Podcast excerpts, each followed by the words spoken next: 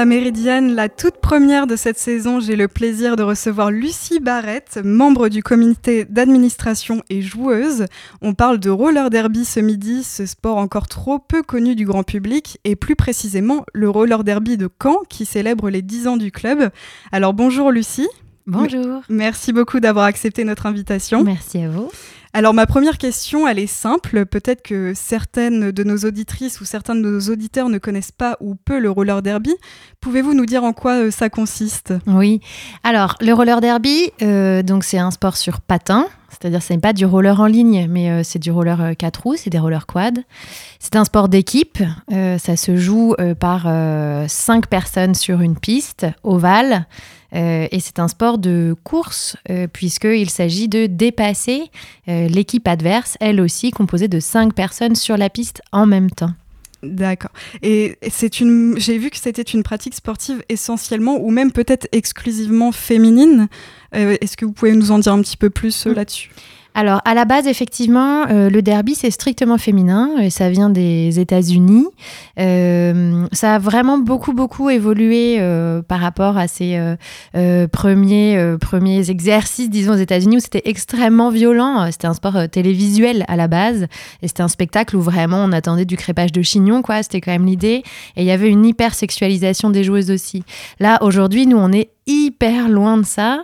Euh, c'est-à-dire que bien sûr c'est un sport de contact, donc euh, voilà, il y a des chocs, il y a des chutes, ça c'est certain, mais c'est tout à fait réglementé. Et quant à la composition des équipes, alors nous à Caen, donc au roller derby camp, on dépend de la WFTDA, qui est la Ligue internationale euh, de roller derby, et euh, qui euh, insiste pour que les équipes ne soient composées que de femmes ou de minorités de genre, c'est-à-dire les personnes trans et non binaires sont également admises à composer les équipes, de même que les comités d'administration des clubs. Il n'y a pas au RDC de joueurs d'hommes 6 en fait. Hein. En revanche, nos, nos, camarades et amis hommes 6 peuvent tout à fait venir participer euh, en tant que, euh, admettons, ce qu'on appelle le bench, euh, donc les personnes qui vont assister les joueuses dans leurs fonctions, qui vont les aider aux entraînements, qui vont les coachs en fait, hein, voilà. Et également en tant que bénévole, on appelle toutes les bonnes volontés à venir nous rejoindre. Et vous, personnellement, comment avez-vous connu ce sport? Qu'est-ce qui, qui vous a plu? Alors moi je crois que c'est vraiment sur les questions de valeurs féministes et inclusives que j'y suis arrivée. Euh, je connais le roller derby parce que le roller derby quand, voilà, et que c'est quand même un peu une grande fête que d'aller assister au match. Il euh, y, a une ambiance tout à fait réjouissante. Euh, et c'est vraiment la question des valeurs également du sport qui qui s'y trouvent, puisque euh, bien sûr, c'est un sport, euh, c'est un sport compétitif. Hein. Il y a des ambitions sportives, euh, notamment pour les équipes A, les équipes 1. mais la notion même de compétition, elle est repensée sur des bases beaucoup plus égalitaires, beaucoup plus bienveillantes. Voilà, il n'y a, a, vraiment pas de malveillance au sein des équipes et entre les équipes aussi. C'est vraiment par ce biais-là que j'y suis arrivée moi. Et vous avez plusieurs équipes euh, au roller derby de, Caen? Oui. Alors, euh, comme tout le monde, on a un peu subi les conséquences du Covid, donc ça a été compliqué ces dernières années, mais cette année, euh, on a trois équipes. Donc en fait, on a une équipe A, euh, qui cette année est en National 2 et qui vise la National 1. Allez euh, On a une équipe B qui cette année n'a pas d'ambition sportive, mais euh, qui a l'intention de repartir en National 2 l'année prochaine. Et on a ce qu'on appelle l'équipe fraîche, donc ce sont les fresh mates, qui sont en fait les équipes de personnes débutantes. ces débutantes, elles ne peuvent pas encore faire de match, elles n'ont pas le droit, puisque avant de pouvoir aller en match, et encore plus en compétition, il est nécessaire euh, d'avoir de très bonnes bases de patinage pour euh, ne pas se mettre en danger, ni mettre en danger ses coéquipières et coéquipiers, et connaître également les règles du derby qui sont, ma foi, fort nombreuses. et j'ai cru voir justement que les joueuses avaient toutes des surnoms, donc pour la majorité assez humoristiques, mm. floqués sur leur maillot. ça pourrait faire écho par exemple au, au catch. Alors est-ce que le roller derby, en plus d'être un sport, c'est aussi un show? Ah, euh, je crois que oui, alors carrément, vraiment. Euh, il y a beaucoup de théâtralité hein, dans les matchs. Euh, c'est un vrai spectacle. Il y a des speakers qui mettent quand même un peu. Il y a toujours de l'animation, il y a toujours de la musique. Ça fait presque un peu penser au basket aussi dans ses codes culturels, je dirais. on sent quand même là l'origine états-unienne du sport. Et quant au surnom, donc ce qu'on appelle les derby names, euh, oui, c'est toujours extrêmement. Il y a quand même vraiment beaucoup de jeux de mots. Le mien, par exemple, c'est Monique t'es mort. Voilà. Euh, il, y en a, vraiment beaucoup qui font, qui font rire, qui sont aussi souvent des messages assez. Euh, enfin, qui revendiquent hein, des identités politiques parfois. et ça, participe de cette culture à la fois assez drôle, j'irais même presque à dire parfois un peu burlesque. On a beaucoup de maquillage il n'y a pas d'équipe de derby sans paillettes. Enfin, il y a quand même aussi une esthétique comme ça, euh, euh, oui, très, euh, très imagée, très théâtrale, en plus de, de nécessiter un engagement sportif assez important. Et avant d'évoquer l'anniversaire, où est-ce que le club de Caen est basé? Est-ce que vous avez une salle à disposition? J'ai pu voir que certains de vos entraînements se déroulaient dans des parkings de supermarchés. Est-ce que c'est encore le cas aujourd'hui? Non, encore heureux. Non, euh, en fait, on a des salles qui nous sont euh, prêtées par la mairie de Caen. Donc, euh, l'endroit où les matchs se déroulent, les matchs ouverts au public et une bonne partie des entraînements se déroulent, c'est à la Halle aux Granges, juste à côté du conservatoire. on a également deux autres salles, qui est le gymnase de la Pomme d'Or et encore le, un gymnase salle du Canada, salle du Canada, rue de l'Académie. Euh, c'était ça votre question, les lieux? Exactement. C'est ça. Non, les parkings, c'est fini, c'est fini. Alors, ça nous arrive l'été de nous retrouver, puisqu'on n'a plus de salles disponibles, de nous retrouver euh, devant la bibliothèque euh, Tocqueville. donc, il est tout à fait possible de nous y retrouver une à deux fois la semaine. Voilà. Et à propos de l'événement maintenant, euh, le roller derby de Caen fête ses 10 ans, les 30 septembre 1er et 2 octobre à Caen. Donc au programme, il y a des expositions, projections de matchs et concerts sur trois lieux partenaires, euh, le Café des Images, la Halle Grange et le Cargo. Euh, comment avez-vous construit et pensé cet anniversaire? Alors on a eu un peu de temps pour le faire puisque euh, à la base, euh, en fait là on est plutôt au 10 ans plus 1 puisque l'événement devait se dérouler au printemps dernier, mais évidemment avec euh, toutes les difficultés liées à l'épidémie du Covid, ça n'a pas pu se faire. la manière dont on a pensé l'événement, ça a été vraiment de euh, de montrer à la fois euh, quelles étaient les valeurs sportives euh, du roller derby, mais également les valeurs culturelles, aussi l'importance de l'évolution du club sur ces dix dernières années, de sa composition, de comment on est devenu de plus en plus nombreuses finalement, de ce qu'on a fait évoluer dans nos pratiques. voilà, ça c'était hyper important. Et de montrer aussi, d'être un peu réaliste sur ce que sont nos pratiques de roller derby. Il y, y a eu pas mal de productions culturelle ces dernières années sur le derby, une série, des films qui sont en fait assez éloignés de euh, la réalité. quoi. Euh, c'est quand même encore un sport euh, difficilement financé, on a du mal à avoir des créneaux. Enfin, c'est quand même pas que simple toujours de faire valoir sa pratique. c'est aussi ça qu'on voulait montrer. Et en même temps, tout l'aspect, disons, oui, des valeurs euh, qui nous ressemblent. Il y aura une table de littérature féministe, euh, voilà, un atelier paillettes, euh, des démonstrations, enfin en tout cas des explications des règles. On avait vraiment envie de le rendre accessible. On sait que les matchs, on a quand même une bonne base de supporters et supportrices qui viennent nous voir à Caen.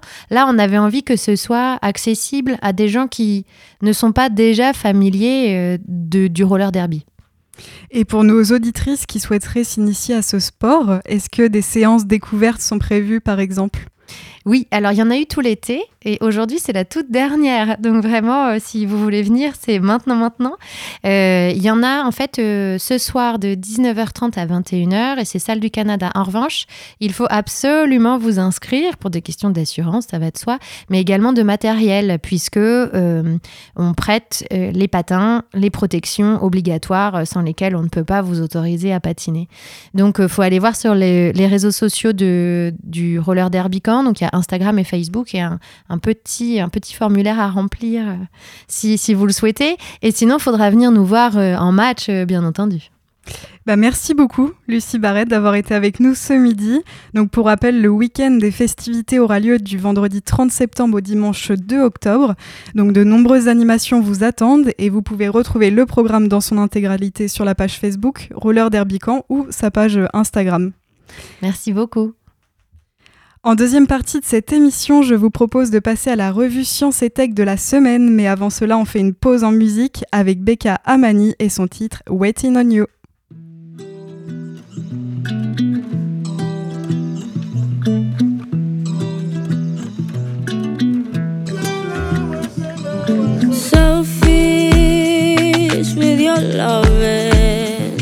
With what you're doing, I don't yeah, yeah, yeah. Alphabets in the sky, throw love in the air like something never touched. Loving on me, loving on you, loving on your grit, but you cold. You put it in the sky, you want me to fall. I've been here for ages. What do you want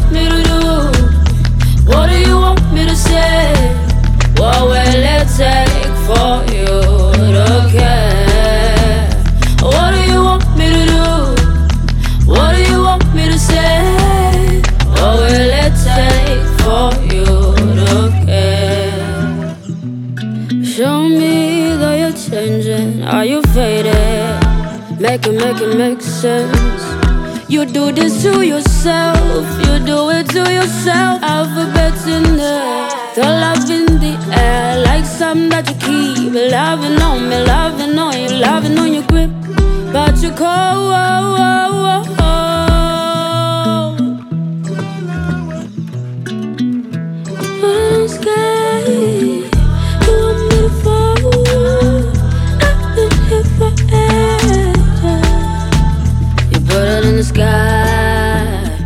You want me to fall? I've been here for ages. What do you want me to do? What do you want me to say? What will it take for you to care? What do you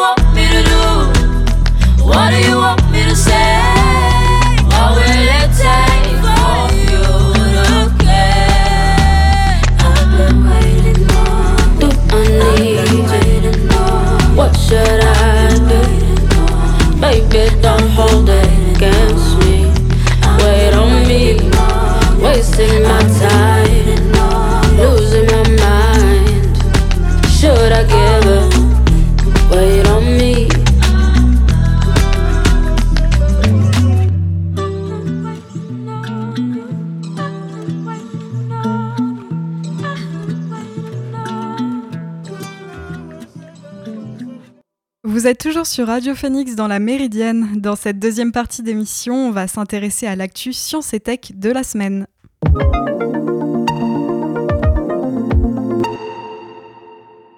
Et on commence tout de suite notre revue La tête dans les étoiles. L'œil du télescope James Webb révèle l'univers avec une clarté jusqu'ici inégalée. Exoplanètes, amas de galaxies ou pouponnières d'étoiles, depuis le mois de juillet, le télescope livre des images spectac- spectaculaires du cosmos et des données importantes sur l'histoire de la création stellaire encore à analyser. De nouvelles images de la nébuleuse de la Tarentule ont été capturées début septembre, surnommée ainsi en raison de la forme de ces nuages de gaz et de poussière, la nébuleuse de la Tarentule est située à 161 000 années-lumière. Ces images dont il est difficile de se lasser tant elles sont magnifiques vont aussi permettre d'approfondir la connaissance scientifique sur la formation stellaire. En effet, cette nébuleuse est la région de formation d'étoiles la plus grande et lumineuse de tout le groupe de galaxies, située non loin de la nôtre et abrite les étoiles les plus chaudes et massives connues. Alors on se demande pourquoi ces images révélées par James Webb sont-elles si exceptionnelles En fait, elles permettent de livrer de nouveaux détails, dont des milliers de jeunes étoiles jusqu'ici invisibles aux yeux des précédents télescopes. Plus récemment, la pouponnière d'étoiles d'Orion a pu aussi être capturée par le télescope. Elle est la pouponnière d'étoiles la plus proche de nous, à environ 1350 années-lumière de la Terre. Dans cette région naissent des étoiles à l'intérieur des nombreux filaments qui bougent au gré des vents stellaires. Lancé en décembre dernier dans l'espace et pleinement opérationnel depuis quelques mois seulement, le télescope James Webb mène ses observations à 1,5 million de kilomètres de la Terre. Selon l'agence spatiale américaine, le télescope ne fait que commencer à réécrire l'histoire de la création stellaire. Si vous souhaitez jeter un œil aux images, je vous conseille de vous rendre directement sur le site officiel de la NASA. Toujours en lien avec l'exploration spatiale, vous avez sûrement entendu parler récemment que les agences spatiales américaines et européennes prévoient une mission historique, celle de ramener des humains sur la Lune. Pour cela, une nouvelle fusée a été construite, l'une des plus puissantes jamais lancées. Mais avant cela, un vol test doit être effectué pour s'assurer de la sécurité de l'appareil avant d'embarquer un équipage. Ce vol test devait être réalisé le 29 août dernier, mais a été reporté au dernier moment. En réalité, plusieurs incidents ont eu lieu le même jour. Euh, le remplissage des réservoirs de carburant de la fusée ont pris du retard à cause de la météo et deux fuites d'hydrogène ont été signalées. Devant ces problèmes techniques, la NASA a décidé d'interrompre le lancement et de reporter quelques jours plus tard. Le deuxième vol prévu le 3 septembre s'est conclu lui aussi par un report pour cause de fuite, donc le prochain lancement ne pourrait avoir lieu qu'à la mi-octobre, mais si les, problèmes de fuite et de renouvellement des batteries sont résolus avant, le décollage pourrait être prévu dès le 23 ou le 27 septembre 2022. Affaire à suivre donc. Enfin, je souhaite mettre à l'honneur aujourd'hui une start-up française baptisée Mila Learn qui a créé un jeu vidéo du même nom pour aider les enfants atteints de troubles de, de, troubles de développement liés au langage. Le projet se présente sous la forme d'un jeu vidéo musical. D'ailleurs, on parle ici davantage d'un serious game que d'un jeu vidéo traditionnel. Mila Learn s'adresse à des enfants âgés de 7 à 11 ans souffrant de troubles du développement liés au langage tels que la dyslexie. C'est donc un jeu thérapeutique au graphisme enfantin et coloré basé sur l'aventure, le rythme et la musique. Le but est de faire travailler la concentration, la mémoire et la motricité pour stimuler certaines zones du cerveau qui sont déficitaires chez les enfants souffrant de ces troubles. Le jeu est actuellement en phase d'essai clinique auprès d'une centaine d'enfants et si les résultats sont concluants, la start-up ambitionne que son jeu soit remboursé par les mutuelles, voire par la sécurité sociale. Cependant, il ne s'agit pas du premier jeu thérapeutique. Le jeu Endeavour RX, approuvé en 2020 par la Food and Drugs Administration américaine, a pour objectif d'aider les enfants souffrant de troubles de l'attention et d'hyperactivité en les amenant à gérer plusieurs tâches en même temps au sein du jeu. Le leader français du jeu vidéo Ubisoft a de son côté conçu un jeu dédié aux enfants souffrant d'amblyopie, une déficience, euh, déficience visuelle euh, rendant un œil moins fonctionnel que l'autre. Voilà pour l'actu tech de la semaine. Et pour terminer cette émission, revenons sur une info qui est sortie ce week-end et qui a de quoi inquiéter à deux mois du début de la Coupe du Monde de football qui se tiendra au Qatar. Lors d'un match test organisé au stade Lusail entre Al Hilal et Zamalek le 9 septembre, les 77 000 supporters ont constaté qu'il restait encore de nombreux points à améliorer, comme le rapporte le quotidien néerlandais At Last News. Sous une température atteignant 34 degrés, l'humidité rendait l'air plus chaud, alors que la climatisation ne fonctionnait pas correctement dans le stade, qui accueillera quand même la finale du mondial le 18 décembre prochain. Mais ce n'est pas tout, les spectateurs n'ont pas pu se rafraîchir comme ils le souhaitaient, puisqu'il n'y avait plus d'eau potable à la mi-temps, un scénario qui en a exaspéré certains, qui ont quitté le stade à la pause pour rencontrer un autre problème. La station de métro étant située à 400 mètres de l'enceinte, une file de 2,5 km s'est formée. Le stade Lusail, qui a coûté près de 662 millions de dollars au Qatar, accueillera Argentine-Arabie Saoudite pour son premier match le 22 novembre. De son côté, Amnesty International ne relâche pas son marquage sur la FIFA.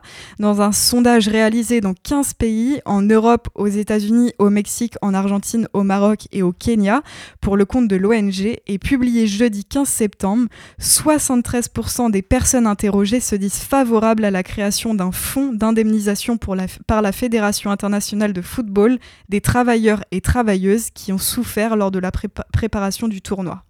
Quelques 6500 ouvriers originaires d'Inde, du Pakistan, du Népal, du Bangladesh et du Sri Lanka sont morts pendant la construction des stades, des routes et des hôtels, selon une enquête du quotidien britannique Guardian publiée en février 2021. Ces dernières semaines, de nombreuses voix s'étaient élevées contre l'organisation de la Coupe du Monde au Qatar. En France, après l'acteur Vincent Lindon, l'ancien footballeur euh, Eric Cantona a déclaré mercredi 14 septembre, dans un message publié sur les réseaux sociaux, qu'il ne regarderait aucun match du tournoi. Amnesty International, elle, n'appelle pas au boycott du Mondial 2022, mais l'ONG a publié le 12 septembre par l'intermédiaire de son antenne française un documentaire intitulé Les exploités du Qatar. Il dénonce les conditions de travail et de vie indignes des travailleurs migrants sur les différents chantiers de la Coupe du Monde. Et c'est ainsi que s'achève cette émission de la Méridienne, la toute première de la saison. Merci à toutes et à tous de l'avoir suivi. On se retrouve dès demain à 13h pour une nouvelle émission. Bon après-midi sur l'antenne de Radio Phoenix et à demain.